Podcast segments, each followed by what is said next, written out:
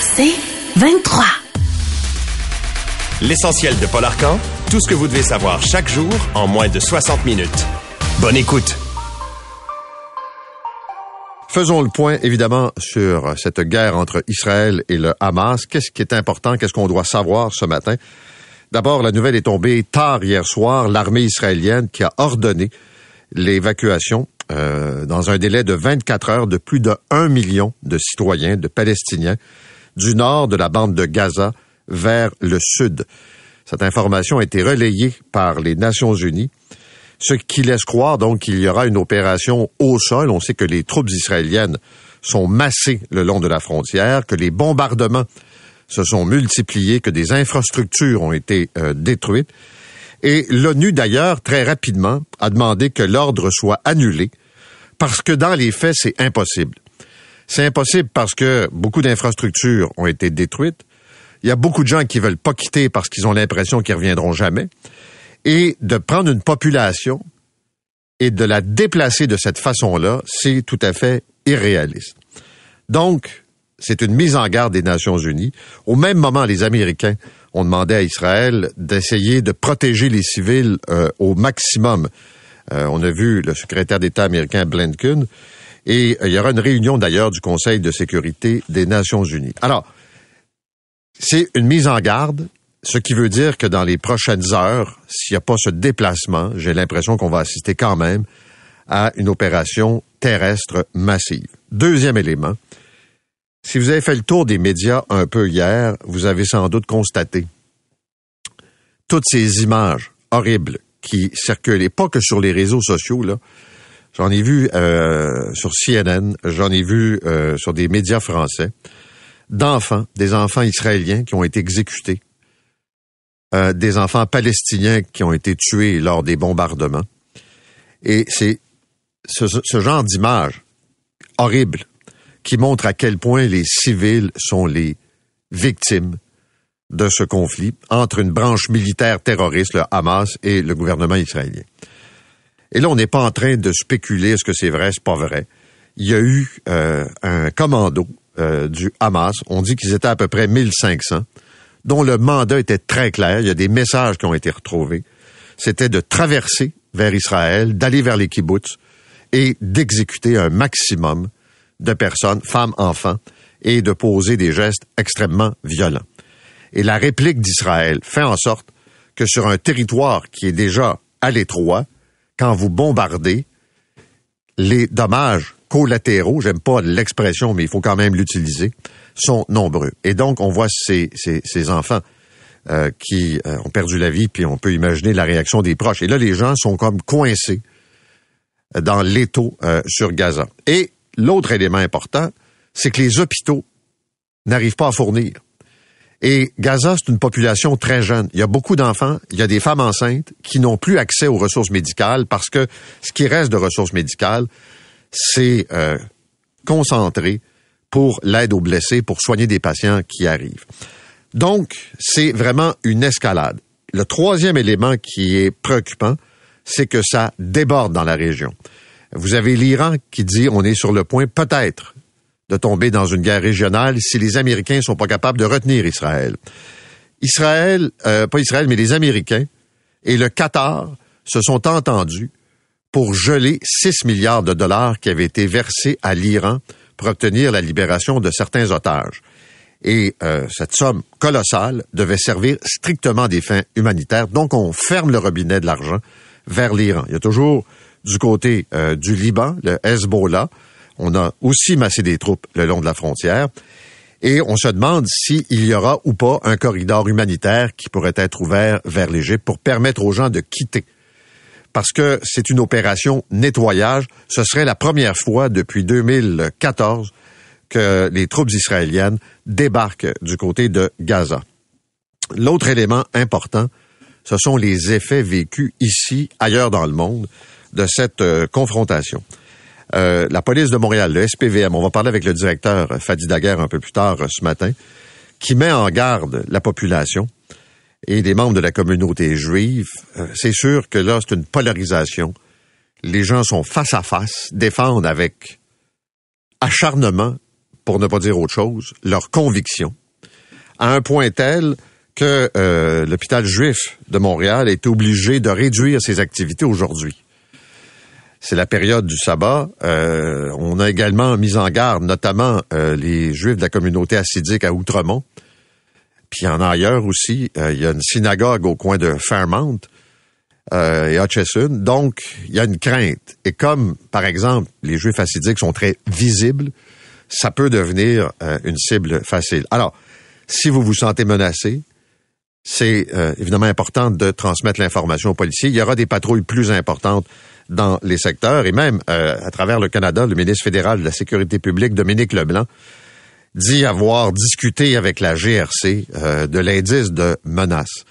Et il y aura probablement des manifs puis des contre-manifestations au cours de la fin de semaine.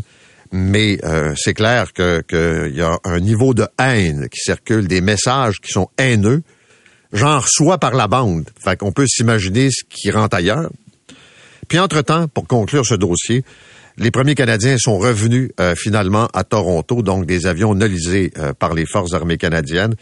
Et il semble que la ministre euh, Mélanie Joly va se diriger vers Israël. C'est sûr qu'il y a tout un ballet diplomatique.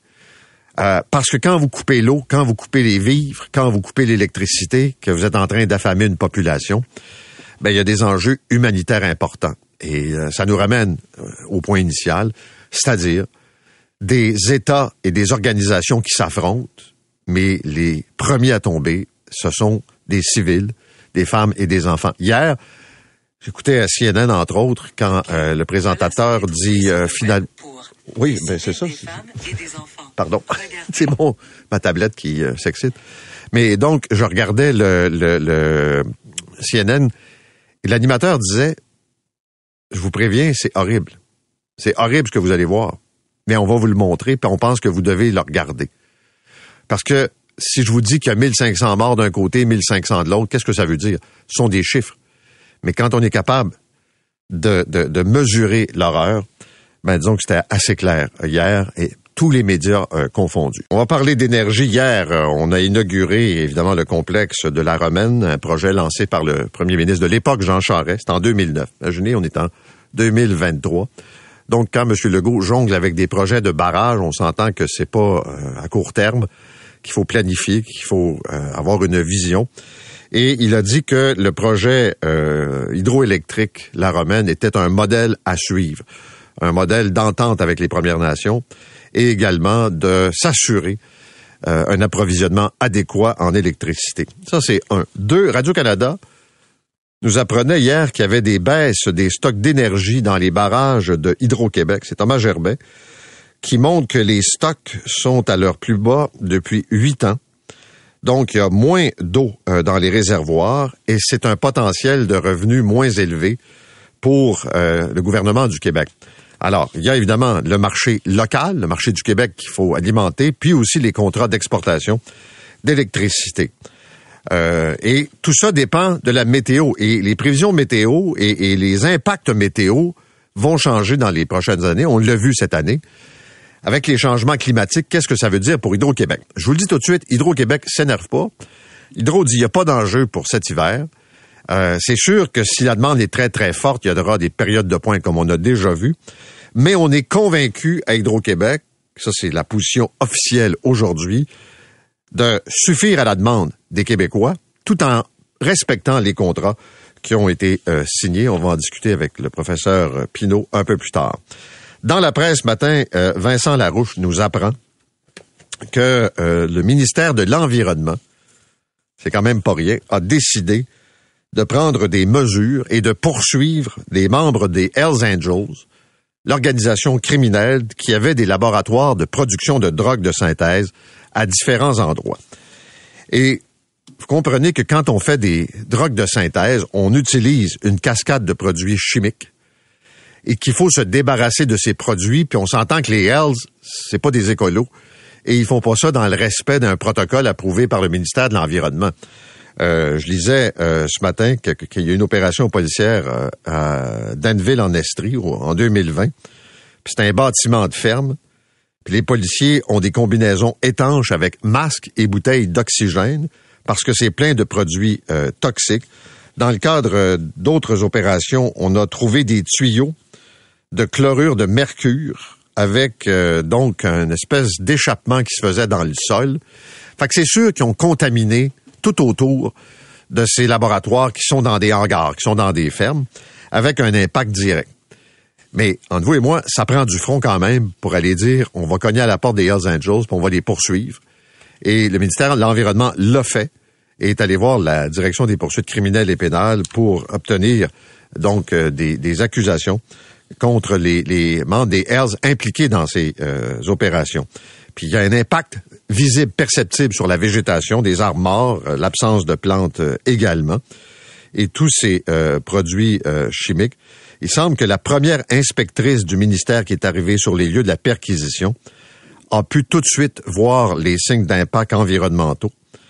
Donc les morts, l'absence de végétation autour des sorties de ventilation du laboratoire, ce qui veut dire que c'est un lieu de contamination élevé. Maintenant, est-ce qu'on va être capable vraiment de les faire condamner, puis est-ce que les amendes vont être payées? Ben là, c'est une autre question, mais il y a quand même une volonté de pouvoir faire ça. Le Journal de Montréal nous dit euh, qu'il y a des dizaines d'entrepreneurs au Québec qui se sont fait voler, que des gens sont entrés dans leur compte de banque à la Banque nationale. D'ailleurs, on est assez précis, là, ça se passe entre 23 heures et minuit. 15 transactions en 5 minutes pour aller ramasser des centaines de milliers de dollars, donc des comptes de compagnie. Et là, ces clients-là se plaignent que la banque veut pas les rembourser que la position de la Banque nationale, comme toutes les banques ne parlent pas, ne veut pas commenter, mais c'est si on récupère l'argent, on va, on va vous remettre l'argent. Mais si on récupère pas, là, il faut faire une enquête, puis est-ce que vous avez été complice, puis bon. Je sais pas, mais on a un problème majeur au Canada pour ce qui est des crimes financiers, puis des fraudes et du vol en ligne. Desjardins, là, je veux vous rappeler qu'il y a personne formellement accusé. Là. L'enquête suit son cours sur le vol de données, d'identité. Dans le cas de la Banque nationale, la HQ a reçu des, plaintes depuis le 18 septembre. Ça va faire un mois. On sait pas trop ce qui se passe. Et ce sont donc des entrepreneurs qui veulent pas être identifiés pour la plupart parce que c'est pas bien bon pour la réputation de la compagnie. Mais comment des pirates ont pu entrer à l'intérieur du système de la Banque nationale, puis faire ces transactions, puis récupérer autant d'argent. Puisqu'on parle d'économie, selon des chiffres euh, rendus publics hier, il y aura plus de maisons à vendre d'ici la fin de l'année. Remarquez que c'est un sondage, faut faire attention, ça vient de proprio direct. Mais euh, s'il y a eu une baisse, puis une des baisses, c'est bien sûr les taux d'intérêt, euh, on se rend compte qu'il y a une forte demande qui arrive euh, de maisons. Et euh, je vois les chiffres de Royal Lepage dans euh, de Gazette ce matin.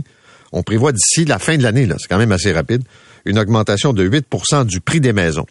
Parce que la demande est forte. Puis il y a des gens qui veulent acheter, puis qui sont pressés, puis qui veulent acheter maintenant. Et même si les taux d'intérêt sont élevés, je rappelle que 20% des gens ont un amortissement négatif. Ça veut dire qu'ils remboursent à peine les intérêts et pas le capital. Fait qu'il y a des gens coincés mais il y en a d'autres qui sont capables de se payer des maisons et ça vient comme euh, stimuler quand même le marché. Il y a eu des groupes, euh, des coalitions qui euh, défendent les victimes du cancer, qui ont fait une sortie hier pour dire on n'a pas les données requises au Québec pour savoir ce qui se passe et on manque de financement, entre autres, pour la recherche. Avoir des données, c'est d'être capable de cibler l'évolution de certains cancers, d'avoir des informations. Ces tableaux de bord, comme dirait M. Dubé, on retrouve ça euh, partout au Canada. Probablement que le Québec est le seul endroit où c'est pas encore tout à fait fait. Le ministère dit oh, oui, on s'en vient. Mais euh, on s'est rendu compte de deux ou trois phénomènes depuis la pandémie. Des diagnostics qui sont entrés euh, trop tard, des traitements qui ont commencé trop tard et des pronostics, malheureusement, qui sont moins réjouissants. Et on sait que le cancer, les différents types de cancer, font quand même pas mal de victimes. Mais c'est un constat triste de s'apercevoir que finalement, euh, la liste d'attente, dit-on, a augmenté de 12% dans les euh, derniers mois. Puis je vais finir avec l'histoire de Radio-Canada qui a été lancée hier par le Journal de Montréal. Si on résume, il y a un balado qui a été fait en anglais qui s'appelle Alone, a Love Story. C'est hyper populaire, c'est euh, des centaines de milliers d'écoutes et c'est en anglais. Et là, comme euh, la CBC trouve ça extraordinaire, ils se sont dit, on va traduire, puis on va offrir le balado en français et en espagnol pour aller chercher des publics ailleurs dans le monde. Et là, la CBC, là, on parle toujours de Radio-Canada, de réseau anglais, décide que la traduction, pour qu'elle soit internationale, le, le doublage doit se faire en français de France. Parce que l'accent du Québec, malheureusement, s'exporte trop mal. Sérieusement, là la CBC, comme si on était des colons, pas capables d'avoir un produit. Souvent, on a des films traduits ici en français de France, comme on dit, et qui sont achalants au bout parce que c'est pas notre langue, puis tout ça. Puis est-ce qu'on est capable de s'exprimer assez correctement avec les accents pour que ce soit compris? Puis il y a souvent un certain snobisme sur l'accent québécois mais il y a plein d'acteurs, d'actrices qui font du doublage et qui le font dans un français international. Puis ce sont des gens d'ici. Mais tu sais, quand ça vient de la CBC, sérieusement, là, pour leur plateforme, mettons que c'est pas fort. Vous écoutez l'essentiel de Paul Arcan en 60 minutes. De retour après la pause.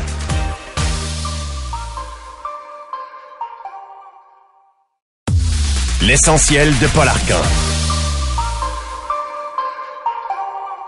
En inaugurant la romaine euh, hier, le premier ministre Legault a dit que c'était un modèle à suivre, que l'hydroélectricité, c'était la clé de la richesse pour les Québécois et qu'il veut développer des barrages. Juste rappeler quand même que la romaine, ça a pris 14 ans entre le moment où l'annonce a été faite et euh, l'inauguration officielle. Et puis Radio-Canada nous est arrivé avec des documents de la Régie de l'énergie hier montrant que les stocks d'énergie ont baissé euh, durant les derniers mois à leur plus bas en huit ans, ce qui veut dire euh, moins d'eau euh, dans les réservoirs et potentiellement moins de profit pour Hydro-Québec. On va essayer de démêler tout ça ce matin avec euh, le professeur Pierre-Olivier Pinault, qui est le titulaire de la chaire de gestion du secteur de l'énergie. Monsieur Pinault, bonjour. Bonjour, Monsieur Arcan. Hydro-Québec dit oui, c'est vrai qu'on a des volumes moins élevés, mais il n'y a rien d'inquiétant. Là, ça fait partie des phénomènes saisonniers. Est-ce que je les crois? Oui, absolument. En fait, c'est même des, c'est même annuel. Euh, on n'a pas la, la, mère nature ne, ne fait pas pleuvoir la même quantité d'eau sur le Québec chaque année. Il y a des très grosses variations. En fait, euh, il y a Hydro-Québec dépose à la Régie de l'énergie dans son plan d'approvisionnement un historique des apports en eau. Et ces dix dernières années, Hydro-Québec a été très choyé, avec des apports supérieurs à la moyenne année après année, alors qu'entre 1985 et 2005, euh, là, c'était exactement l'inverse. Il y avait des apports en eau qui étaient inférieurs à la moyenne. On a quand même passé au travers ces 20 ans-là euh, sans trop de soucis, sauf que en, 2003-2004, euh, il y avait tellement de craintes parce qu'il y avait beaucoup d'années où il y avait moins d'eau qu'on a construit euh, la centrale au gaz naturel de Bécancourt qui finalement a jamais vraiment été utilisée parce que subitement Mère Nature nous a arrosé davantage et a permis de produire plus d'électricité. Est-ce qu'on va devoir vivre avec des variations importantes, et je dis bien importantes, là, année après année avec les changements climatiques, donc des périodes, par exemple, de pluie abondante, de sécheresse, de printemps hâtif. Est-ce que Hydro-Québec va devoir ajuster sa stratégie en tenant compte de ça?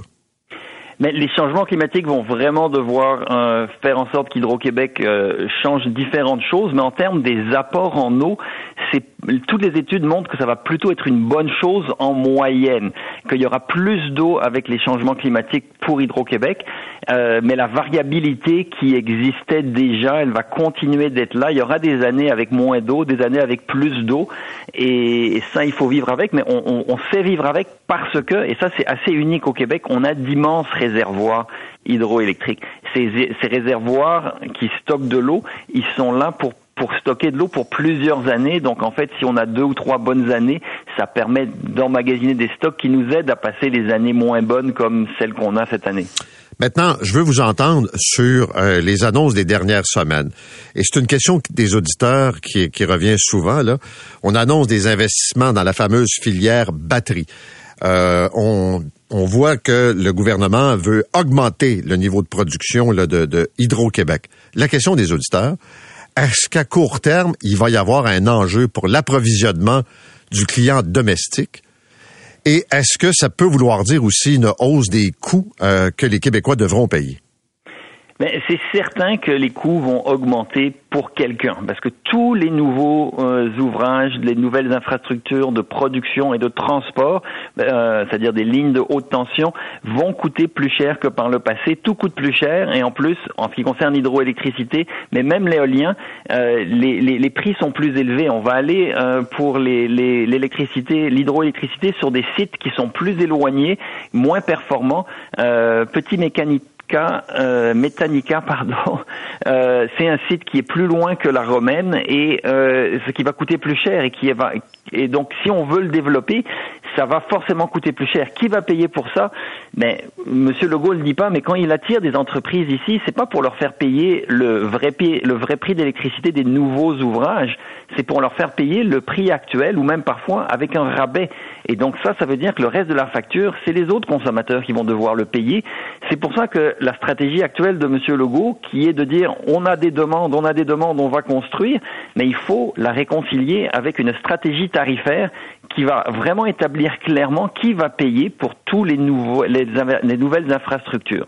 Ça c'est moins clair qui va payer, mais quelqu'un doit payer. Puis c'est pas Norvolt et c'est pas les, les, les, industries étrangères qui viennent s'installer ici qui viennent pour payer euh, le, le, prix des nouveaux ouvrages. Bon, l'autre euh, aspect, Michael Sabia doit présenter euh, début novembre, dans les prochaines semaines, le plan global, l'espèce de mise à jour du plan stratégique de, de Hydro-Québec. Avez-vous l'impression qu'on va nous euh, présenter des, options de barrages euh, éoliens, autres sources de production d'électricité, ou si dans le plan, il faut tenir compte de la consommation et d'amener les Québécois à consommer moins? Ben, c'est une très bonne question. J'ai hâte de voir ce plan-là qui, qui est un petit peu nouveau. Ben non, c'est pas vrai que c'est nouveau parce qu'il y a un plan d'approvisionnement qui est mis à jour chaque année. Euh, alors c'est la mise à jour un petit peu annuelle du, du plan d'approvisionnement. Euh, mais maintenant, le travail en profondeur de savoir quelle est la stratégie sur l'économie d'énergie, quelle est la stratégie sur euh, l'éolien, le solaire, l'hydroélectricité, les autres formes d'énergie, c'est des bonnes questions. Il y a énormément à faire en efficacité énergétique. Maintenant, ça demande de changer des pratiques qu'on qu'on n'a pas changé depuis des décennies. Euh, on parle de transition énergétique. Pour moi, ça serait important de dire qu'une transition, ça vient avec du changement, puis à tous les niveaux, pas juste plus de production, mais aussi moins de consommation. Est-ce que le, est-ce qu'Hydro-Québec aura le, courage de, de dire ce qu'il faut dire aux Québécois? Mais c'est ce qu'on va voir. Malheureusement, s'il, s'il écoute euh, Monsieur Legault et, et le gouvernement, mais peut-être que les changements auprès des consommateurs sont, sont moins populaires. Alors, il risque probablement de, de, parler de plus de projets, d'ambition en termes d'efficacité énergétique, mais pas d'action concrète, c'est-à-dire d'action tarifaire, de réglementation euh, plus serrée pour obliger les gens à isoler leur maison, par exemple, et mieux mieux gérer leur consommation d'énergie avec des la technologie comme ILO peut le faire, par exemple. Mais est-ce que ces propositions, ces, ces outils que Hydro-Québec développe pour réduire la consommation, pour qu'on soit plus efficace, est-ce que ça fonctionne? J'ai l'impression qu'on lance plein de programmes, des gens qui m'écrivent, qu'ils ont modifié leur système de chauffage, mais plus ou moins. Jusqu'à quel point c'est concret et que ça donne des résultats? Mais ça, ça peut donner des résultats si vraiment les prix suivent, parce que les gens sont motivés à économiser l'énergie quand ils ont une économie financière substantielle. Le problème, c'est qu'on a des tarifs qui sont bas, on est habitué à ça, et euh, si les tarifs restent bas, mais forcément les incitatifs ne seront moins présents pour vraiment euh, ramasser les économies euh, d'énergie qu'on peut réaliser. Et un autre aspect qui se passe quand les prix restent bas, on parle de l'effet rebond, ça veut dire que on s'aperçoit que finalement on consomme moins d'électricité parce qu'on a fait certains efforts, mais là on se dit ah c'est pas grave, je peux rajouter un spa ou chauffer ma piscine euh, parce que euh, finalement c'est pas si cher que ça, puis j'ai fait des économies ailleurs et globalement la consommation ne diminue pas. Donc évidemment c'est pas tout le monde qui a un spa, mais l'effet rebond c'est un certain effet qui existe, qui est très présent quand les prix sont trop bas. C'est pour ça qu'il faut trouver une manière d'avoir un signal de prix qui est beaucoup plus fort que le que le, que le signal qu'on a aujourd'hui. Évidemment, il faudra aider les ménages à faible revenu. Il faut vraiment repenser le système si on veut avoir une stratégie cohérente de, euh, de développement électrique au Québec. Monsieur Pinault, merci. Bonne journée. Ça m'a fait plaisir. Au revoir. Bonne journée à vous. Pierre-Olivier Pinault est professeur au département de sciences de la décision à HEC Montréal et euh, titulaire de la chaire de gestion du secteur de l'énergie. Vous écoutez l'essentiel de Paul Arcan en 60 minutes. De retour après la pause.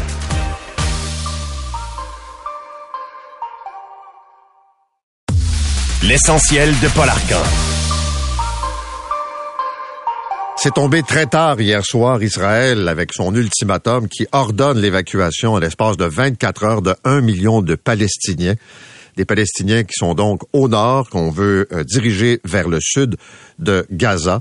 Tout ça parce qu'on prépare une offensive militaire terrestre. Jean-François Lépine est avec nous. Bonjour Jean-François. Bonjour Paul. Bon, la question qu'on peut poser là, euh, jusqu'où Israël est prêt à aller pour éliminer les racines du mouvement Hamas? En tout cas, euh, cet appel-là, euh, il y a eu même des avions ce matin très tôt à Gaza, des avions israéliens qui ont lancé du haut des, des tracts pour dire à la population partez, partez. L'ONU avait déjà averti que ça, allait se passer, que les Israéliens les avaient avertis.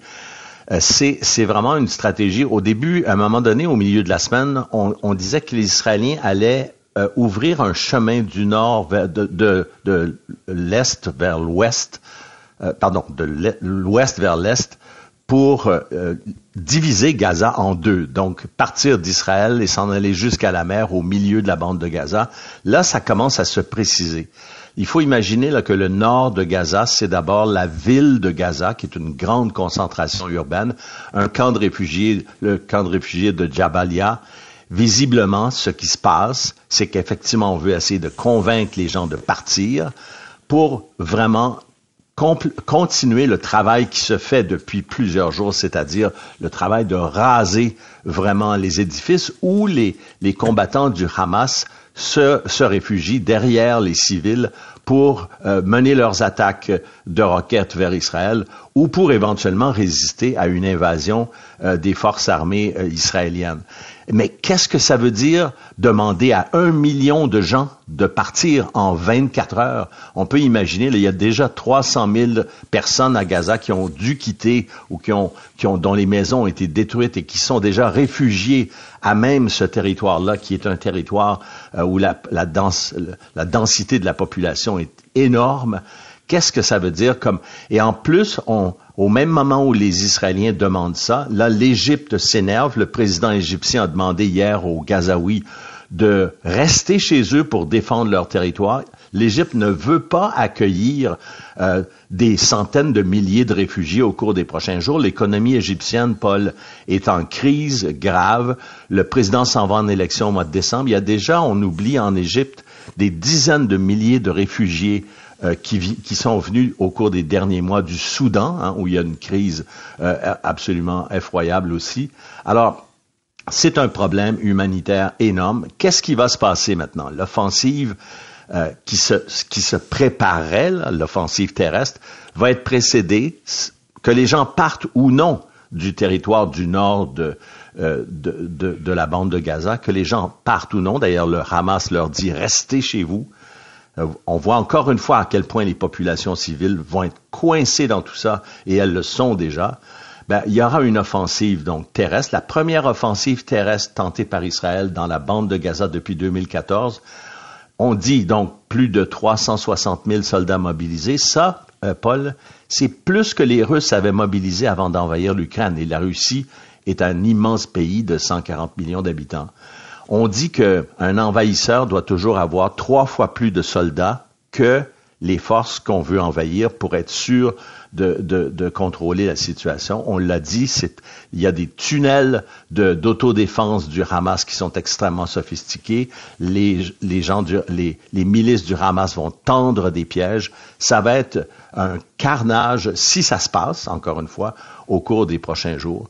Et euh, dans le vocabulaire technique des, des, experts militaires israéliens, on disait avant, quand, euh, quand il y avait une attaque euh, des gens de, de, de, missiles du Hamas vers Israël, on détruisait euh, une partie des, des infrastructures euh, de Gaza. On appelait ça tondre le gazon. Aujourd'hui, les militaires israéliens promettent d'arracher les racines du gazon. C'est ce que le gouvernement veut faire, c'est-à-dire éradiquer Hamas de la bande de Gaza, c'est pratiquement impossible. En tout cas, c'est une hypothèse euh, vraiment qui est, qui est très difficile à envisager. Ça va mener, encore une fois, à un carnage.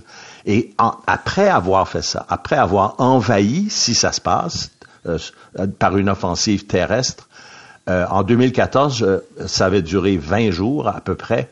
Il y avait eu plus de 2000 civils palestiniens tués et des centaines de soldats israéliens avaient péri. L'opération s'était terminée donc après un peu plus de deux semaines par un retrait. Cette fois-ci, est-ce que en vidant le nord de, Gaza, Israël veut reconquérir, s'installer là à demeure, réduire le territoire?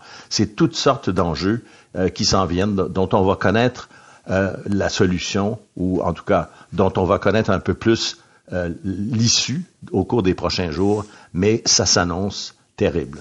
Une question, Jean-François. ce que tu viens de décrire dépasse largement la question des otages. Oui, alors là déjà, on, le Hamas prétend que les bombardements, là, faut imaginer, je pense que tous nos auditeurs ont vu l'ampleur de la destruction déjà euh, suite au bombardement de, depuis samedi dernier, là, au bombardement israélien.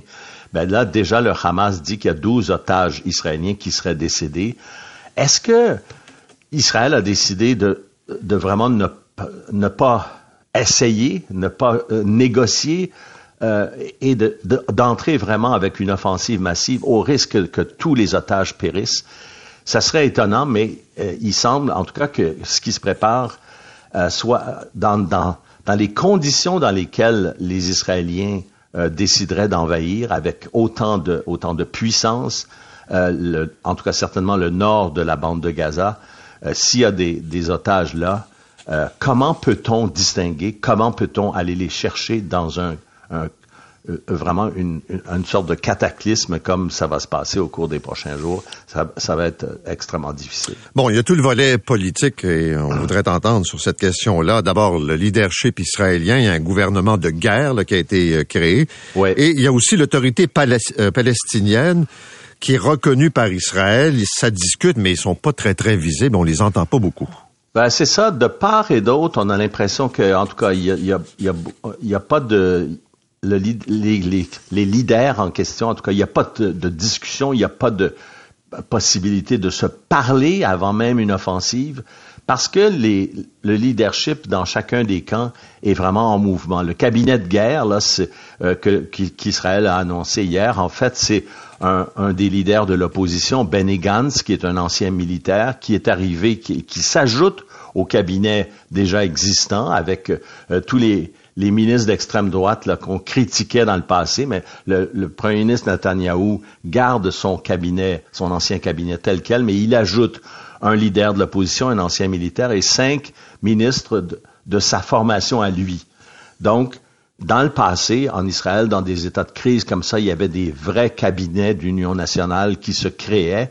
Le problème, ce qu'on critique dans ce, qui a été annoncé hier, c'est que le principal chef de l'opposition, Yair Lapid, celui qui aurait pu former un gouvernement euh, parce qu'il y avait presque autant de votes que le premier ministre Netanyahou, il a refusé de se joindre au cabinet parce que justement, M. Netanyahou a décidé de garder dans son immense cabinet tous les éléments qui sont des anti-arabes, euh, des, des, représentants des colons israéliens, des gens d'extrême droite, qui attisent les flammes plutôt que, que d'essayer d'éteindre, de, de, de, de, calmer la situation.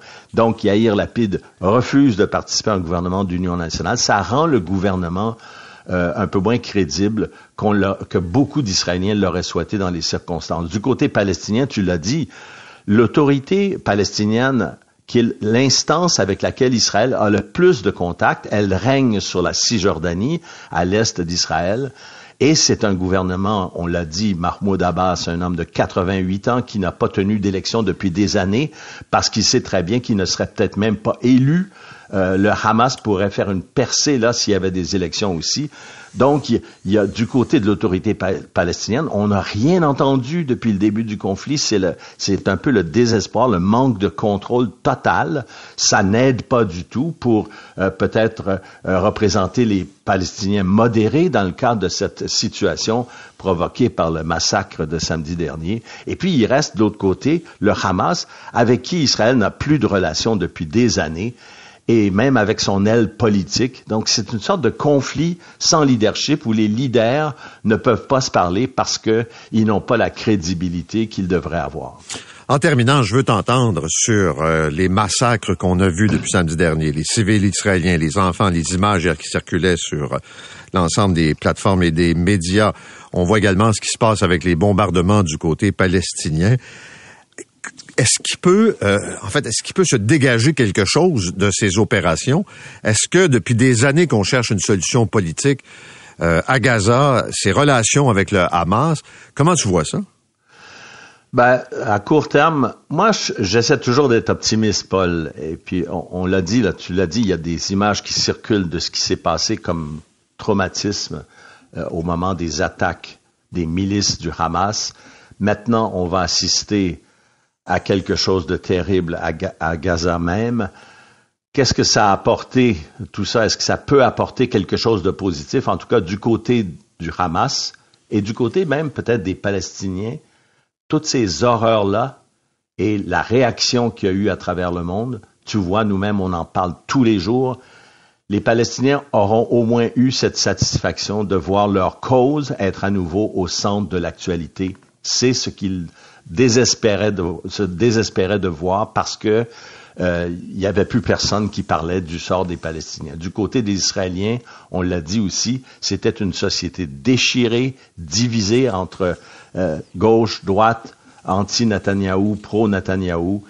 Aujourd'hui, on l'a dit, il y a un gouvernement, euh, de un cabinet de guerre, un gouvernement qui, qui va intégrer une partie de l'opposition, mais la société israélienne elle-même, on le sait, est beaucoup plus unie devant cette horreur-là et ça, c'est aussi un résultat positif à court terme. Mais beaucoup de gens disent, est-ce que ce choc-là, qui est terrible, il y a des, le, le premier ministre Netanyahou a dit hier, c'est la pire horreur qui s'est passée en Israël depuis euh, l'époque de l'Holocauste pour les Juifs dans le monde.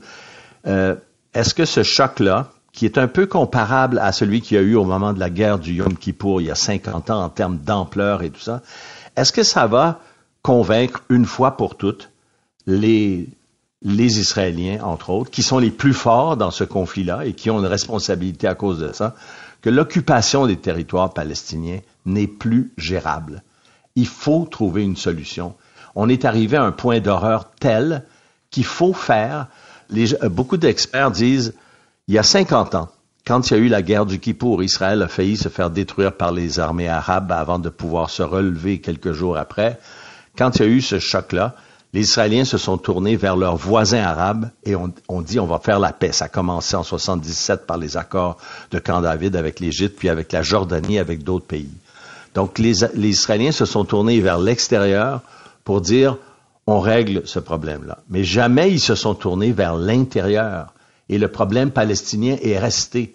Et tout le monde dit, beaucoup de gens disent que le choc a été tel cette fois-ci que peut-être les Israéliens vont se rendre compte, et aussi les Palestiniens, qu'il faut régler une fois pour toutes ce, ce, problème interne plutôt que se tourner vers l'intérieur pour qu'il y ait quelque chose qui sorte euh, de, de, cette horreur-là pour changer les choses. Il ne faut jamais oublier qu'après avoir connu deux guerres mondiales, ça a pris deux guerres mondiales en Europe pour que les Européens décident de créer l'origine de l'Union européenne, ce qui est devenu aujourd'hui une organisation de 27 pays et, qui, perdure, euh, il, va y avoir peut-être, et ça serait un, bon côté de ce qui arrive après ce choc-là, il n'y a, y a plus personne qui peut dire les choses vont continuer comme avant.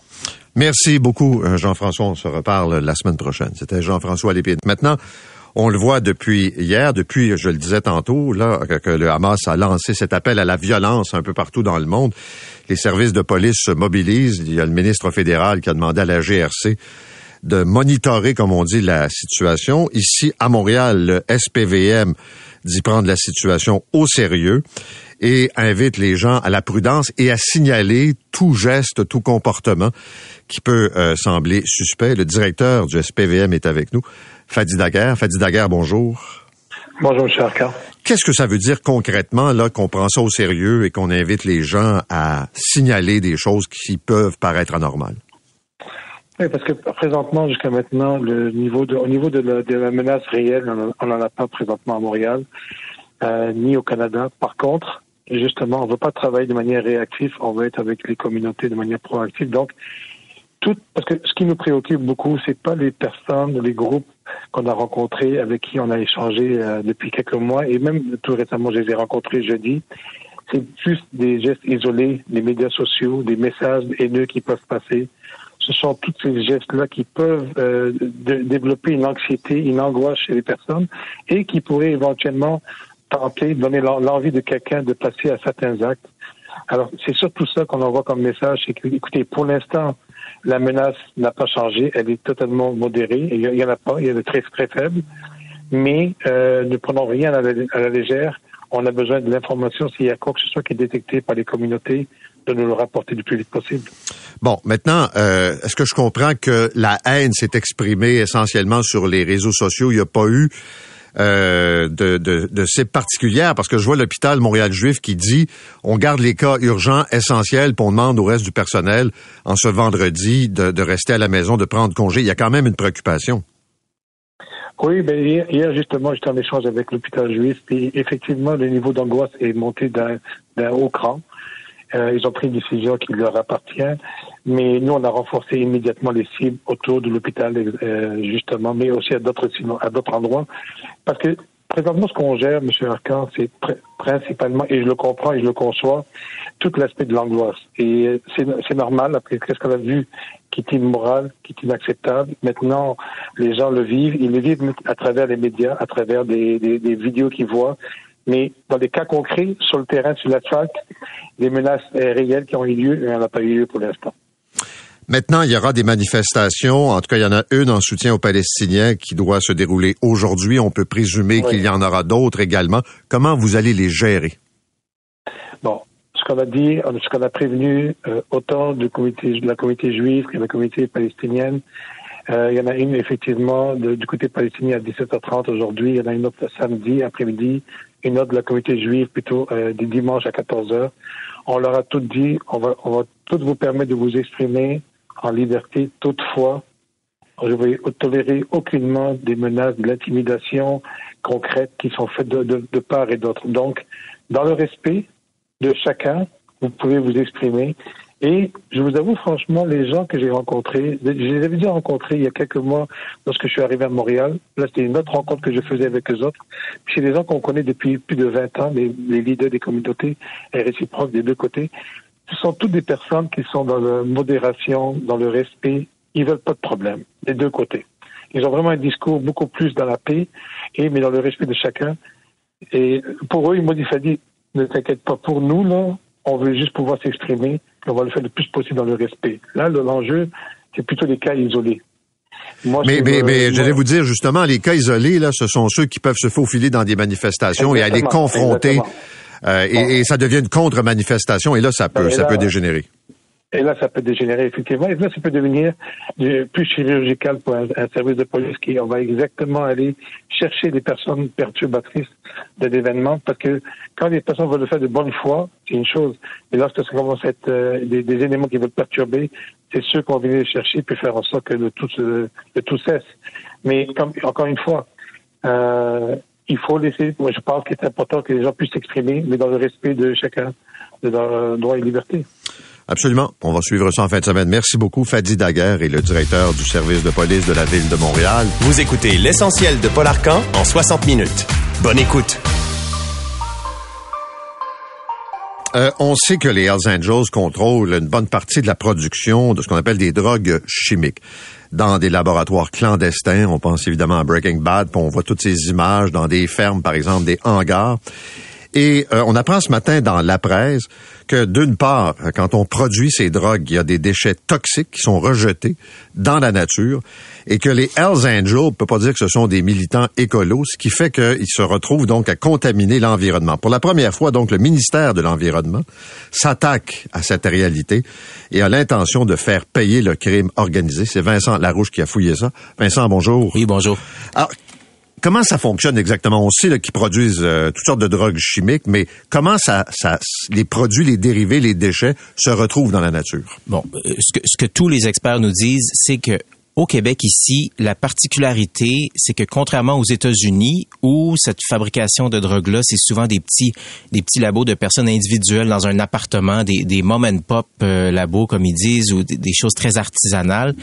Euh, ici, on a des super laboratoires reculés, loin des grands centres, qui produisent une énorme quantité, presque de façon industrielle, de comprimés euh, de méthamphétamine ou d'autres euh, drogues de synthèse.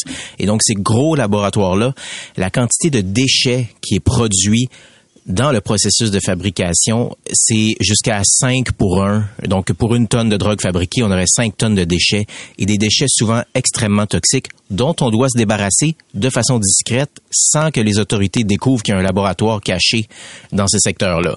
Et donc, on peut imaginer, euh, ce qu'on nous dit, c'est que toutes les façons sont bonnes pour ces criminels-là de s'en débarrasser, qu'on le jette dans un dans un lac artificiel, dans les égouts, dans un fossé, dans un champ. Euh, il y a un des spécialistes qui nous disait ça peut être aussi niaiseux que d'aller le, le porter dans un container derrière chez Walmart. Euh, on s'en débarrasse de toutes les façons et c'est des substances extrêmement toxiques extrêmement polluantes. Euh, la fabrication de méthamphétamine, c'est de la chimie. Là. On mélange deux produits puis on cherche à provoquer une réaction une des recettes pour provoquer la réaction, on utilise euh, du chlorure de mercure, qui est un produit extrêmement toxique qui peut provoquer toutes sortes de problèmes pour la santé, pour les humains, pour la faune, pour la flore. Et dans certaines installations, on fait juste rejeter ça dans la nature euh, et, déverser ça vers euh, la faune et l'environnement local. Tu donnes ce matin des exemples d'opérations policières, puis les, policiers sont vêtus d'équipements de protection. Là euh, où la végétation autour est complètement morte. C'est une conclusion rapide d'une inspectrice euh, du ministère de, de l'Environnement. Mais ça veut dire qu'ils sont capables, sans trop prendre de précautions, là, de lancer ça dans la nature et c'est ça marque à tout jamais le secteur. Là. Oui, et euh, ben, peut-être pas à tout jamais, parce qu'il y, y, a moyen de nettoyer. Puis même aux États-Unis, ils en ont tellement des, des, des, petits laboratoires qui polluent qu'ils ont développé un guide sur comment nettoyer les sites le carrément fédéral pour les autorités. Donc, il y a moyen de nettoyer ensuite, et c'est une des raisons pour laquelle on veut imposer des pénalités en ce moment. Ça, ça finance et ça aide aussi le, euh, à, à financer le nettoyage et la réhabilitation des sites. Mais oui, il y a des signes qui sont apparents dès que les inspecteurs de l'environnement arrivent. Ils disent, par exemple, on met des, euh, des tuyaux de séchage pour euh, aérer les laboratoires clandestins, mais autour du tuyau, les inspecteurs vont arriver puis vont voir que toute la végétation est morte carrément. Et sur le terrain, à Danville, un des cas qui est exposé dans notre reportage, il y avait des arbres carrément qui étaient morts depuis la, création depuis l'installation du laboratoire. C'est des signes qui sont très parlants. Mais ensuite, les inspecteurs vont investiguer davantage et découvrir, par exemple, des systèmes artisanaux de filtration qui en fait filtre pas grand chose et puis qui renvoie dans la nature tous ces produits extrêmement toxiques dans l'eau notamment et la nappe phréatique. Parle-nous de la volonté du ministère de l'environnement donc euh, de, de, poursuivre, d'imposer des amendes. Qu'est-ce qu'ils ont fait concrètement? Ben euh, le premier cas c'est un cas d'espèce. On essaye pour la première fois, c'est à Danville justement un gros laboratoire euh, qui avait été démantelé par la police en 2020, en juin 2020. et ça c'était un des plus gros jamais découverts au Québec. Et une des raisons pourquoi on a l'utiliser comme un cas d'espèce pour essayer pour la première fois de faire payer les pollueurs, c'est parce qu'il y avait carrément un système euh, de d'évacuation des produits qui s'en allaient des, une tuyauterie qui s'en allait directement sous terre et qui déversait tous ces produits-là dans la nature. Donc on pouvait pas, on n'avait pas besoin d'aller chercher sur un autre site ailleurs les produits qui auraient été déversés. On l'avait la démonstration et puis une, inspectrice a fait couler de l'eau pour tester le système un peu. Puis l'eau effectivement on voyait qu'elle s'en allait. On a utilisé une petite caméra pour voir où elle s'en allait puis elle s'écoulait dans la nature autour. Donc on avait un beau cas d'espèce où on avait la preuve sous les yeux et là, euh, le dossier a été remis euh, au directeur des poursuites criminelles et pénales dans le but d'imposer, de, porter des accusations d'infraction environnementale et d'imposer des pénalités. Il faut mentionner, Paul, que les pénalités financières, c'est habituellement quelques dizaines de milliers de dollars, euh, jusqu'à peut-être quelques centaines, mais dans les cas extrêmes. Et le crime organisé, on sait, font beaucoup, beaucoup d'argent avec euh, cette production-là. Euh, éventuellement, il faudra voir si c'est un gros effet dissuasif, mais c'est quand même la première fois qu'on essaye de s'y attaquer. Il y a des laboratoires qui sont démantelés au Québec depuis très longtemps et on n'a jamais utilisé cette approche-là. Euh, donc, c'est vraiment, le, ministère nous dit, ils ont l'intention de continuer à surveiller ce phénomène-là et de continuer d'intervenir le plus possible parce que ça les préoccupe beaucoup. Est-ce que les Hells ont réagi ou en tout cas les accusés dans cette affaire-là ne sont pas trop habitués euh, de ce genre d'accusation là Mais ils sont pas encore accusés pour les infractions environnementales. Ils ont été accusés pour le volet criminel et euh, il y a deux personnes qui ont été qui ont écopé de, de peine de prison. Ce qui est certain, c'est que c'est difficile de remonter jusqu'aux têtes dirigeantes. Dans le cas de Danville, par exemple, les, les gestionnaires du laboratoire ont été condamnés, mais on sait qu'il y a des membres en règle des Hells Angels qui sont en haut de tout ça et qui sont les vrais patrons. Et l'enquête n'a jamais permis de remonter jusqu'à eux. Et encore une fois, pour les infractions environnementales, probablement que c'est les gens qui gèrent le site qui vont être accusés. Et la difficulté, ça va être encore une fois, est-ce qu'éventuellement on pourra remonter jusqu'aux têtes dirigeantes?